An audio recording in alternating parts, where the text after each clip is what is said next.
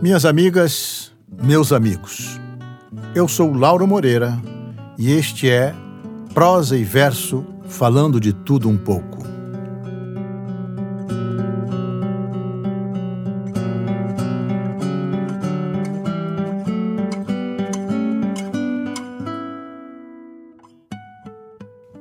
Em nosso episódio de hoje, vamos falar um pouco sobre Rubem Braga, o poeta da crônica.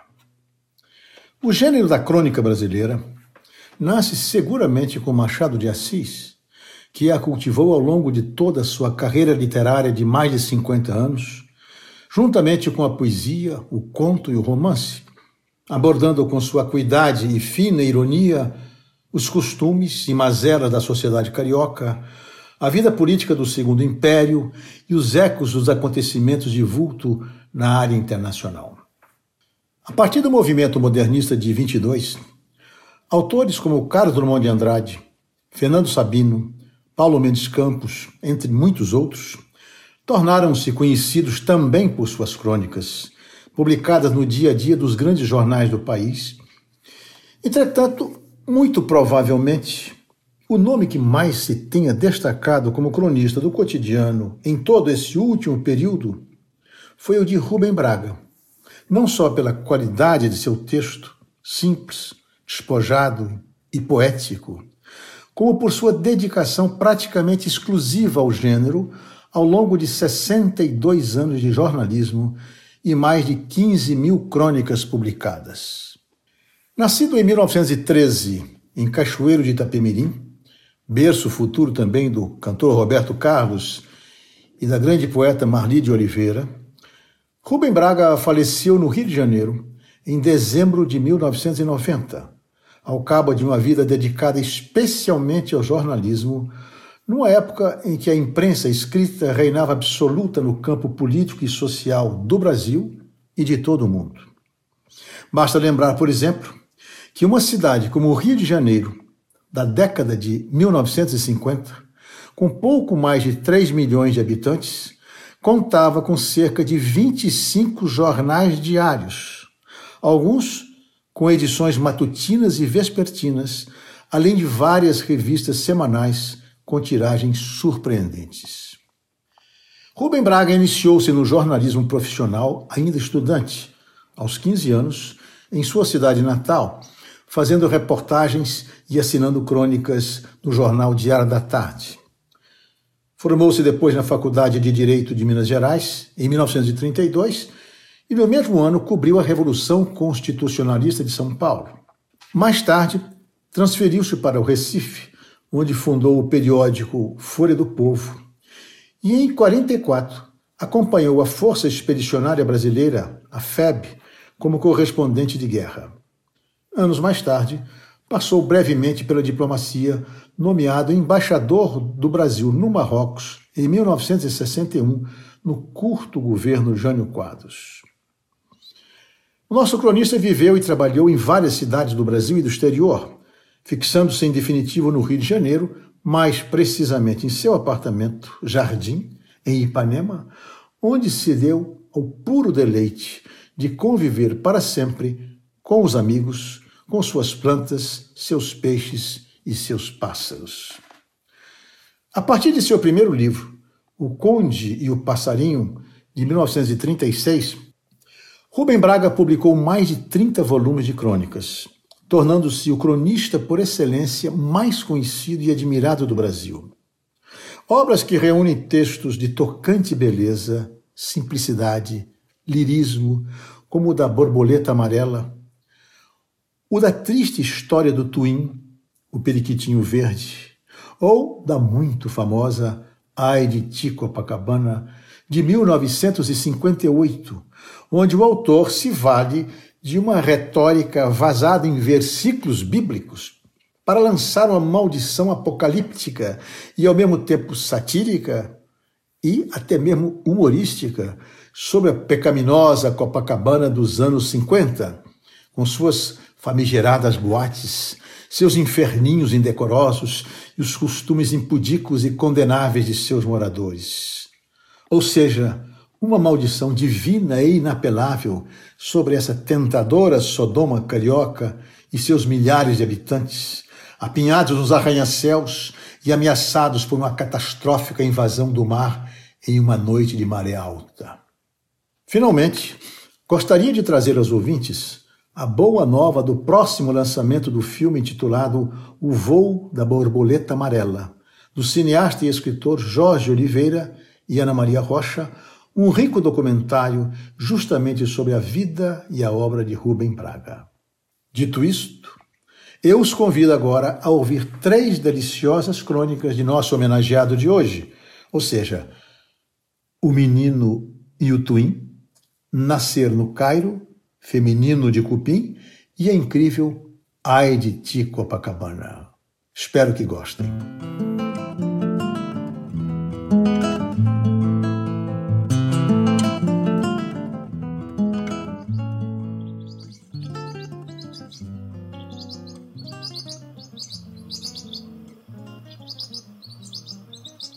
João de Barro é um bicho bobo que ninguém pega, embora goste de ficar perto da gente. Mas de dentro daquela casa de João de Barro vinha um chorinho fazendo twin, twin, twin. A casa estava num galho alto, mas um menino subiu com uma vara de bambu e conseguiu tirar a casa sem quebrar. Dentro havia três filhotes, não de João de Barro, mas de Twin. Um mais feio que o outro, ainda sem penas, os três chorando. O menino levou-os para casa. Um morreu, outro morreu, ficou um. Aquele twin macho foi criado sozinho e, como se diz na roça, criado no dedo. Passava o dia solto, esvoaçando em volta da fazenda, comendo sementinhas de embaúba. Era o menino chegar na varanda e gritar: Twin, Twin, Twin. De repente surgia a ave, vinha certinho posar no dedo do garoto. Mas o pai disse: Menino, você está criando muito amor a esse bicho. Twin é acostumado a viver em bando. No dia em que passar pela fazenda um bando de Twin, adeus. Ou você prende o Twin, ou ele vai-se embora como os outros. Foi de manhã. Ele estava catando minhoca para pescar quando viu o bando chegar. Todos desceram ali mesmo, em mangueiras, mamonas e no bambuzal. E o seu? Já tinha sumido. O menino gritava com o dedinho esticado para o Twin voltar. Nada. Só parou de chorar quando o pai chegou a cavalo e disse: Vem cá, o senhor é um homem. Estava avisado o que ia acontecer. Portanto, não chore mais. Como doía seu coração. De repente, olha o Twin na varanda. Foi uma alegria na casa. Houve quase um conselho de família quando acabaram as férias. Deixar o Twin ou levar o Twin para São Paulo? Voltaram para a cidade com o Twin. O pai avisou: aqui na cidade ele não pode andar solto. É um bicho da roça e se perde. Aquilo encheu de medo o coração do menino. Fechava as janelas para soltar o Twin dentro de casa, andava com ele no dedo, ele voava pela sala. A mãe e a irmã não aprovavam. O Twin sujava tudo dentro de casa. Soltar um pouquinho no quintal não devia ser perigoso. Se ele quisesse voar para longe, era só chamar que voltava. Mas uma vez não voltou. De casa em casa, o menino foi indagando pelo Twin. O que é Twin? perguntavam pessoas ignorantes. Twin? Que raiva! Pedia licença para olhar no quintal de cada casa. Perdeu a hora de almoçar e de ir para a escola. Teve uma ideia. Foi ao armazém do seu perrota. Tem gaiola para vender? Disseram que tinha. Venderam alguma hoje? Tinham vendido uma para uma casa ali perto.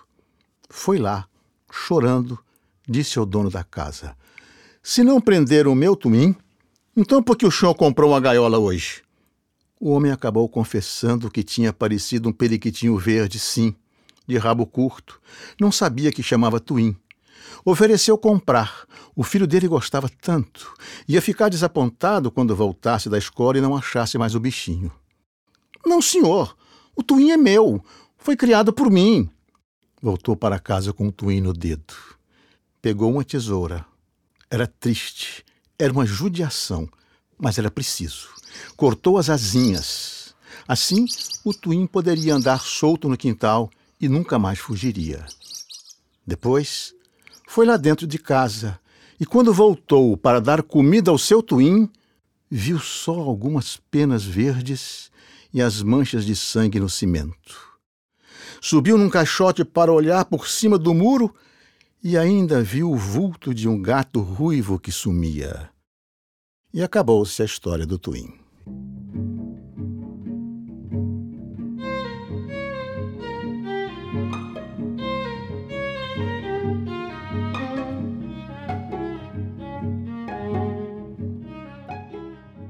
Nascer no Cairo, ser fêmea de cupim.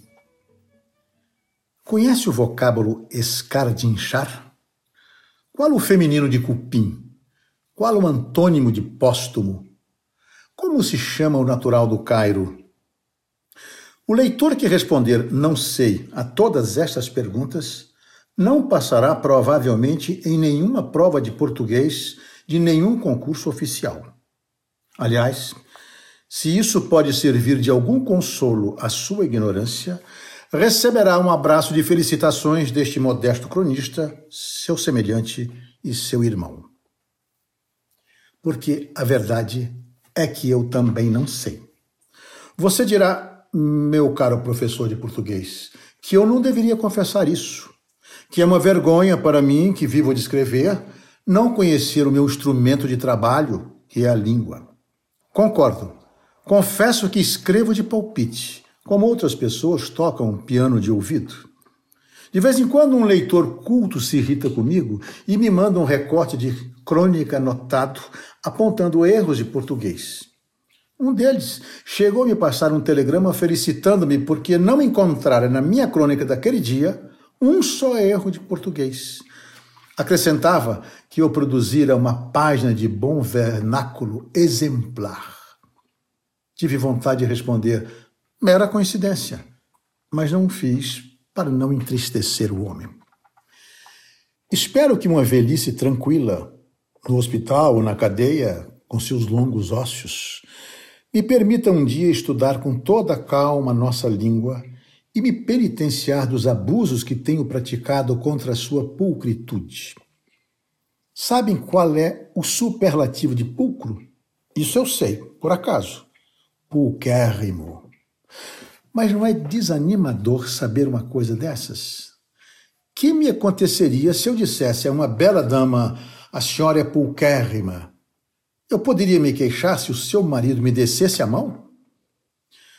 Alguém já me escreveu também que eu sou um escoteiro ao contrário. Cada dia você parece que tem de praticar a sua má ação contra a língua. Mas acho que isso é exagero. Como também é exagero saber o que quer dizer escardinchar. Já estou mais perto dos 50 que dos 40. Vivo de meu trabalho, quase sempre honrado, gozo de boa saúde, estou gordo até demais, pensando em meter um regime no organismo e nunca soube o que fosse escardinchar. Espero que nunca na minha vida tenha escardinchado ninguém. Se o fiz, Mereço desculpas, pois nunca tive essa intenção. Vários problemas e algumas mulheres já me tiraram o sono, mas não o feminino de cupim. Morrerei sem saber isso. E o pior é que não quero saber. Nego-me terminantemente a saber. E se o senhor é um desses cavalheiros que sabem qual é o feminino de cupim, tenha bondade de não me cumprimentar. Por que exigir essas coisas dos candidatos aos nossos cargos públicos? Por que fazer do estudo da língua portuguesa uma série de alçapões e adivinhas, com essas histórias que uma pessoa conta para pegar as outras? O habitante do Cairo pode ser cairense, cairei, caireta, cairota ou cairiri, e a única utilidade de saber qual a palavra certa será para decifrar um problema de palavras cruzadas. Vocês não acham que nossos funcionários públicos já gastam a parte excessiva do expediente matando palavras cruzadas da última hora ou lendo o horóscopo e as histórias em quadrinhos de O Globo? No fundo, o que esse tipo de gramático deseja é tornar a língua portuguesa odiosa. Não alguma coisa através da qual as pessoas se entendam, mas um instrumento de suplício e de opressão que ele, gramático, aplica sobre nós, os ignaros. Mas a mim é que não me escardincham assim, sem mais nem menos. Não sou fêmea de cupim, nem antônimo de póstumo nenhum. E sou cachoeirense, de cachoeiro, honradamente, de cachoeiro de Itapemirim.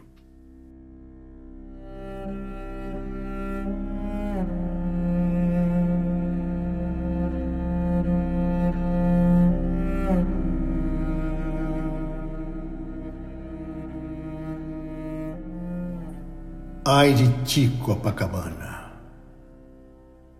Ai de ti, Copacabana, porque eu já fiz o sinal bem claro de que é chegada a véspera de teu dia e tu não viste. Porém, minha voz te abalará até as entranhas. Ai de ti, Copacabana, porque a ti chamaram princesa do mar e cingiram tua fronte com uma coroa de mentiras e deste risadas ébrias e vãs no seio da noite. Já movi o mar de uma parte e de outra parte, e suas ondas tomaram o leme e o arpoador, e tu não viste este sinal. Estás perdida e cega no meio de tuas iniquidades e de tua malícia. Sem leme, quem te governará? Foste iníqua perante o oceano, e o oceano mandará sobre ti a multidão de suas ondas. Grandes são teus edifícios de cimento, e eles se postam diante do mar, qual alta muralha desafiando o mar. Mas eles se abaterão, e os escuros peixes nadarão nas tuas ruas, e a vaza fétida das marés cobrirá a tua face. E o setentrião lançará as ondas sobre ti, num referver de espumas, qual um bando de carneiros em pânico, até morder a aba de teus morros, e todas as muralhas ruirão. E os povos habitarão os teus porões, e as negras jamantas as tuas lojas de decorações. E os meros se intocarão em tuas galerias, desde Menescal até Alasca. Então, quem especulará sobre o metro quadrado de teu terreno? Pois, na verdade, não haverá terreno algum. Ai daqueles que dormem em leitos de pau-marfim nas câmaras refrigeradas e desprezam o vento e o ar do Senhor e não obedecem à lei do verão.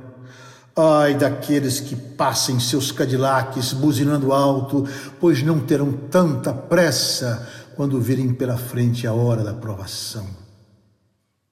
Tuas donzelas se estendem na areia e passam no corpo óleos odoríferos para tostar a tez.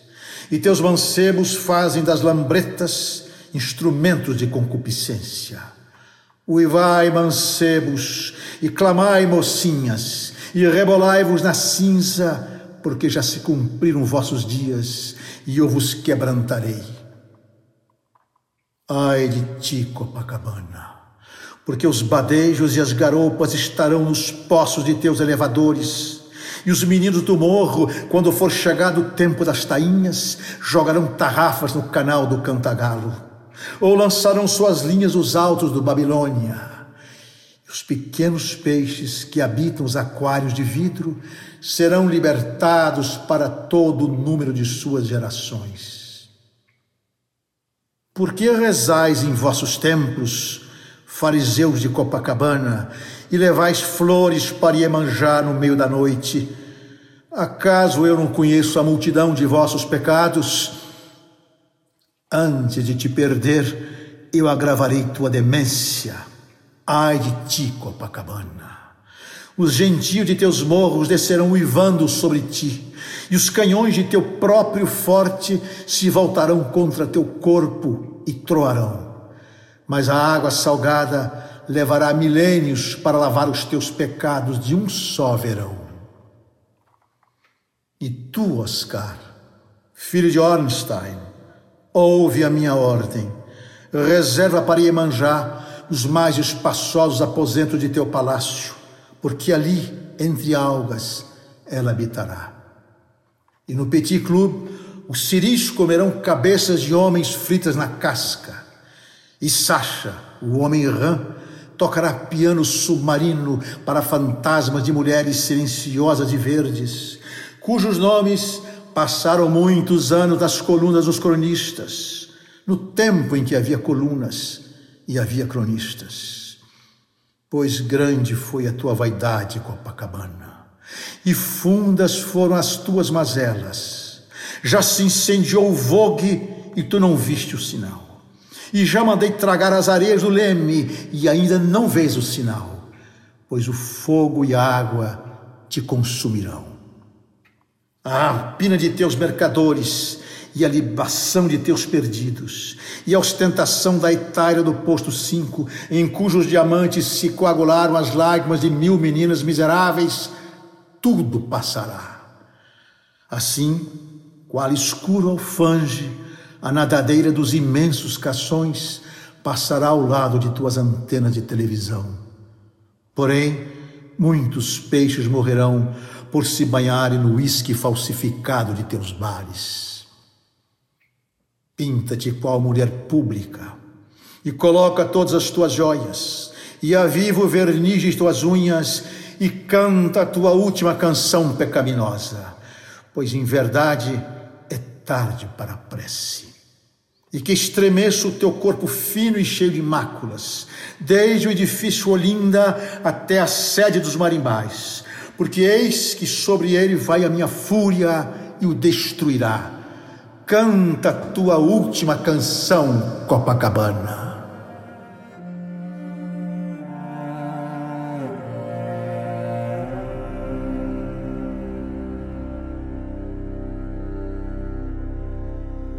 Bem, minha gente, espero que tenham gostado deste prosa e verso falando de tudo um pouco. Um bom dia e até o próximo episódio.